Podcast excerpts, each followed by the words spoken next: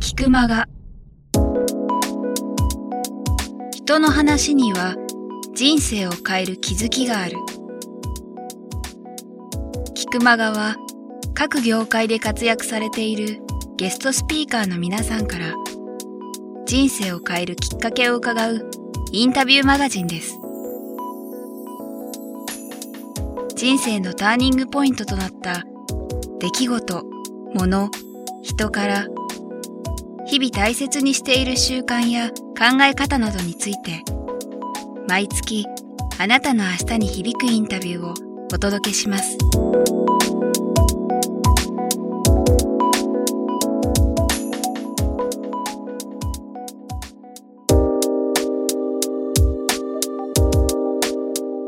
別のところに小野木さんがそのもう一個作ったっていう時はそれは、えー、と帰ってきてもうどのくらい経ってですか？えっと、96年の3月に帰ってきて、2000年の1月に新しいとこオープンしたので、まあ本当ちょうど4年ぐらいかな、それってその感覚って、うん。なんて言うんでしょ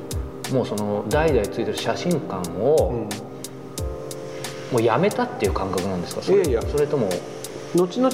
ここの本店機能ははい。もともとあった場所の本店機能はなくなってこっちに越してくるっていうかん部分があったので、まあ、そこはまだ継いでるというか継承ですね、ずっと、うんうん。じゃあなんかもう出てったってそういう意味での出てったっていうことではないってことですよね。それではないですね。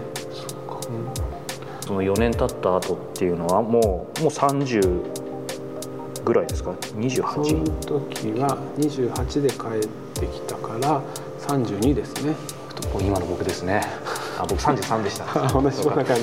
それまでの時にうん。写真の技術もそうだしあといわゆる2代目経営者、うん。まあ、あと経営者っていう視点もんですけど、そ何か自分で、うん、と学んでたこととかなんかそういう分かんないですけど2代目経営者の何か学ぶ会があったりとかどんなことをしてたのかなはい。って、もう帰ってきてまあ実は日本に帰ってきて意気揚々とは帰ってくるわけですけれども、アメリカで撮ってた写真って案外自分でよく撮れたなと思ってるんだけど、日本に帰ってきて写真撮り始めても全然自分の思うように撮れないんですよ。あそうなんですか？なんでかって後で分かったことなんだけど、なんでこんなきちんと撮れないんだろうと思いながら悩んでたんだけど、まあ一番は骨格の違い。あその被写体がそうか、うん。機材をだって同じの別につね、うん。アメリカからも使ってて骨格がある意味アメリカはもうみんな目鼻立ちくっきりはっきりしてるので、うまく見えるんですよね。言っちゃ悪いけど。なるほど。で日本人ってやっぱりのっぺりしてるじゃないですか、でのっぺりしてる人の顔を同じような光の当て方で撮ると、のっぺりと撮れちゃうんですよ。うん。でここでまた悩んだ時にその若手経営者の写真館経営者の会、PGC っていうグループがあるんですけどそこに入らせてもらって、そこで、えー今の日本の写真館のマーケティングだったりとか、技術だったりとか、そういうものをあとまあ人間力みたいなものとか、そういうものを常にセミナーやってたので、うん。そこで、えー学んでいるうちに、日本のライティングとアメリカのライティングとか、そういう写真における被写体の見せ方の違いっていうのがなんとなく分かってきて、まあ、数年時間かかりますけどね、うん。それでようやく日本人の顔でも、あこうすればもっと立体的に撮れるなっていうふうに自分なりにつかめていったりこうして。きましたね。それ気づいたのはやっぱりある日突然ってわけじゃななんでしょう？どうやって気づいたんですか？まあ、機材も決まってたんで、はい。まあ、機材も古い機材ではあったんですけど、も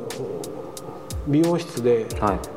こう、ね、若いアシスタントの子が夜遅くまではい。髪の毛切る練習するみたいに、僕も仕事終わってからももうライトとかでどうやっ、まあ、マネキンみたいなのを使って、どうやったら綺麗な光が出るか研究散々しましたけどなかなか結果が出なかった時代がありますね。なんかその時ってやっぱ焦り焦りっていうかなんかモヤモヤな、もやもやですね、全然自分の思ったようにいかないっていうか、理想形はあるんだけれども。そうですよね。うん。その時ってもうそれは当然分かるまではずっとモヤモヤで、なんて言うんでしょう年齢とかってあんまり気にしてませんでした？当然別にわ若かったと思うんですけど。気にしてましたね。同,、ね、同年代でもとか。うん、例えば僕は28でそういう意味で言うと、日本に帰ってくると、えー、28ぐらいの、うん。やっぱ同期ぐらいの人間があるコンテストでもうやっぱすごいいい賞を取ってたりとか、載ってたりこう雑誌とかに載ってたりするとこいつらすげえなやっぱり思ったりとか、うん。焦りは感じてましたよね。なんかやっぱその他者との比較比較っていうかやっぱりそういうのは気になる？なってましたすごくね。で東京に出てきてるんですよね。そうですね、まあ、その PGC っていうのにまあ入って、うん。まあ、それから写真も少しずつ上手くなっていったり、経営の方もだだいぶ良くなっていって、まあ、新しい店2000年にオープンして、はい。こう経営状態も良くなっていく中で、ぱり自分の中でその水戸という場所でただずっといるんじゃなくてやっぱり東京に行って勝負したいっていうのが、まあいついつぐらいからかなやっぱ30ぐらいからかな、こう持ち始めてて、35の時には東京に出てるみたいな目標を持ってん。何かにやっぱ書いてましたかね。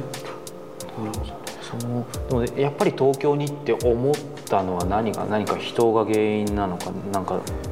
誰かロールモデルみたいな人がいたのか何ですかね？えーとですね、素晴らしい質問で自分もこういうねなんかあんまり考えてなかった質問来るといいなと思いますね。えっとなんだろう。例えば僕東京で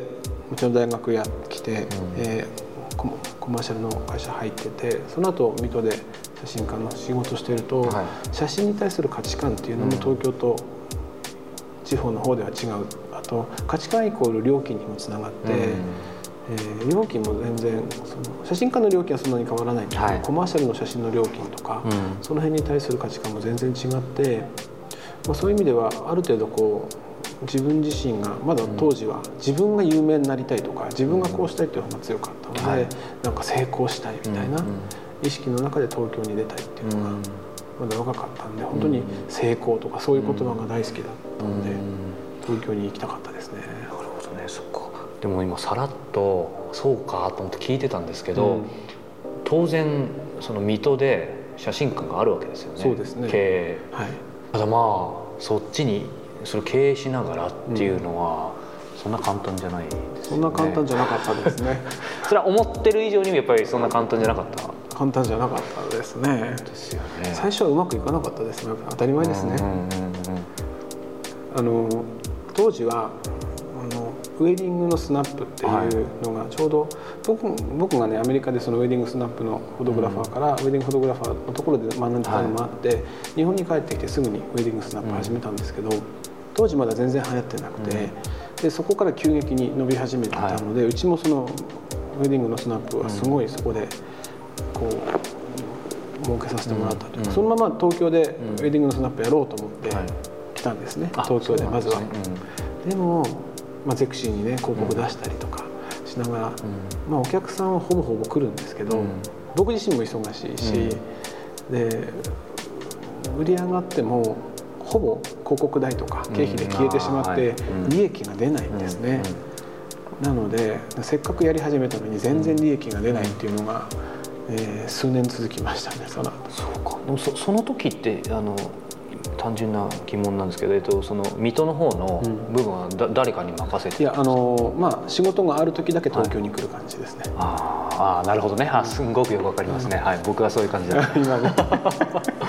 で今2003年に来て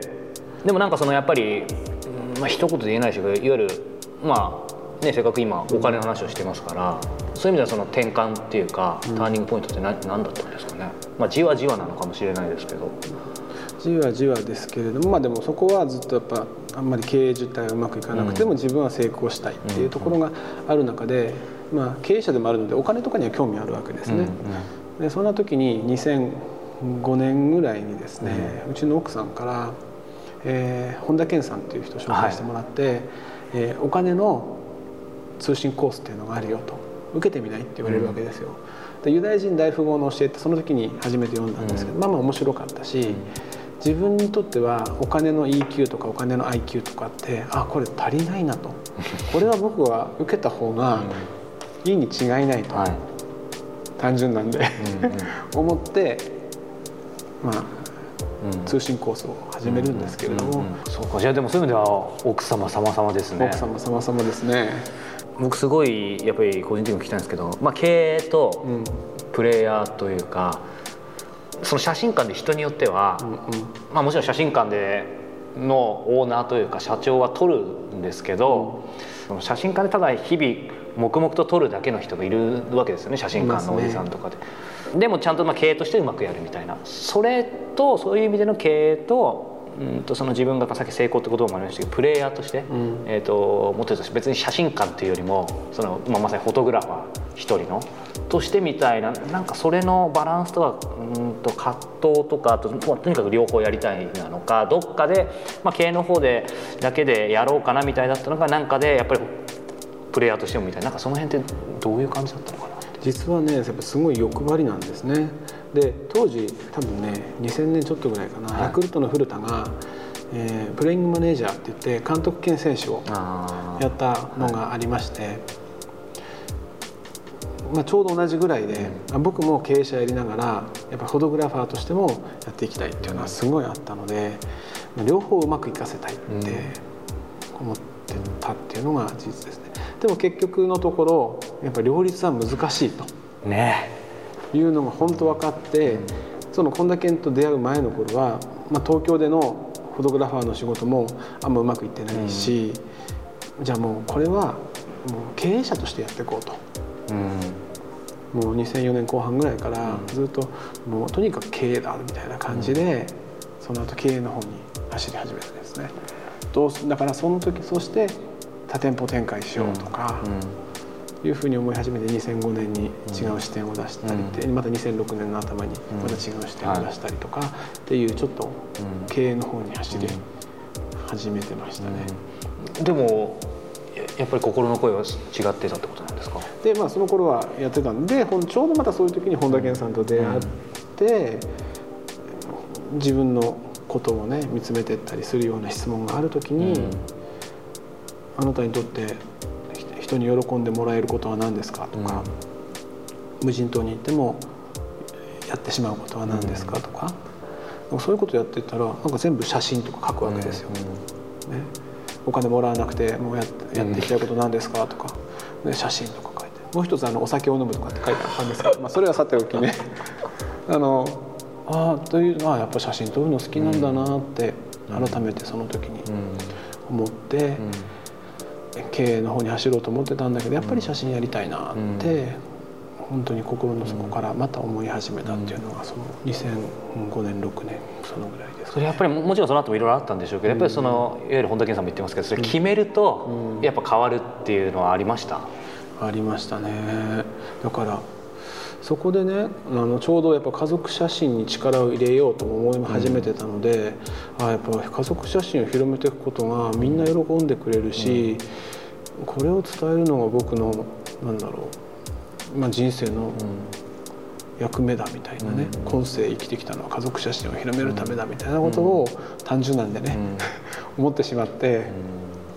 それねまさに今日聞きたかったんですけどプロフィールにもやっぱ幸せな家族写真の専門家ってキーワードがあったと思うんですね、はで外から見ていて、うん。写真館っていくと確かにその七五三だったり、まあ、家族のイベントだったりそういったものを撮ることがすごく多いと思うんですけど、うん。ただそこで、まあ、僕もそんなすごい使ったわけじゃないんですけど写真館やってる人たちを見ると。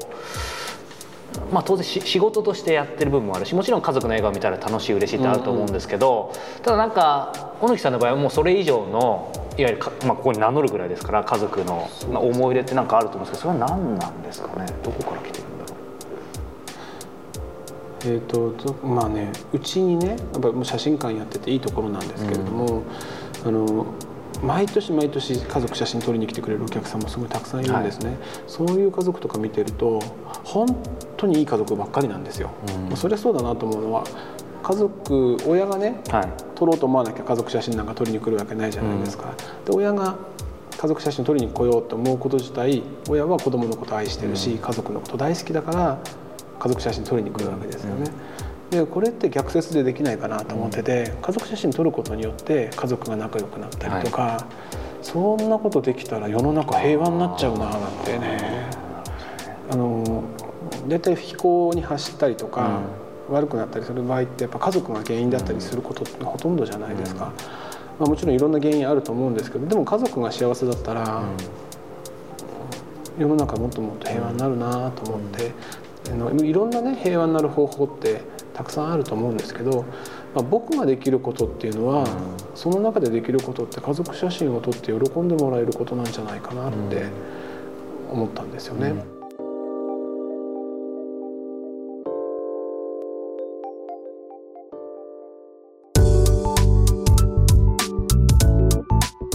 の菊間川いかがでしたか？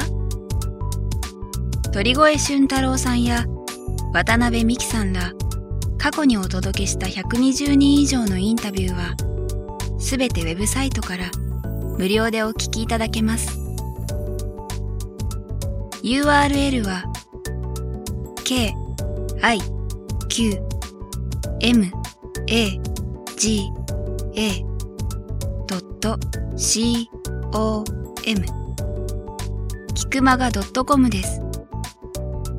それではまたお耳にかかりましょう。ごきげんよう。さようなら。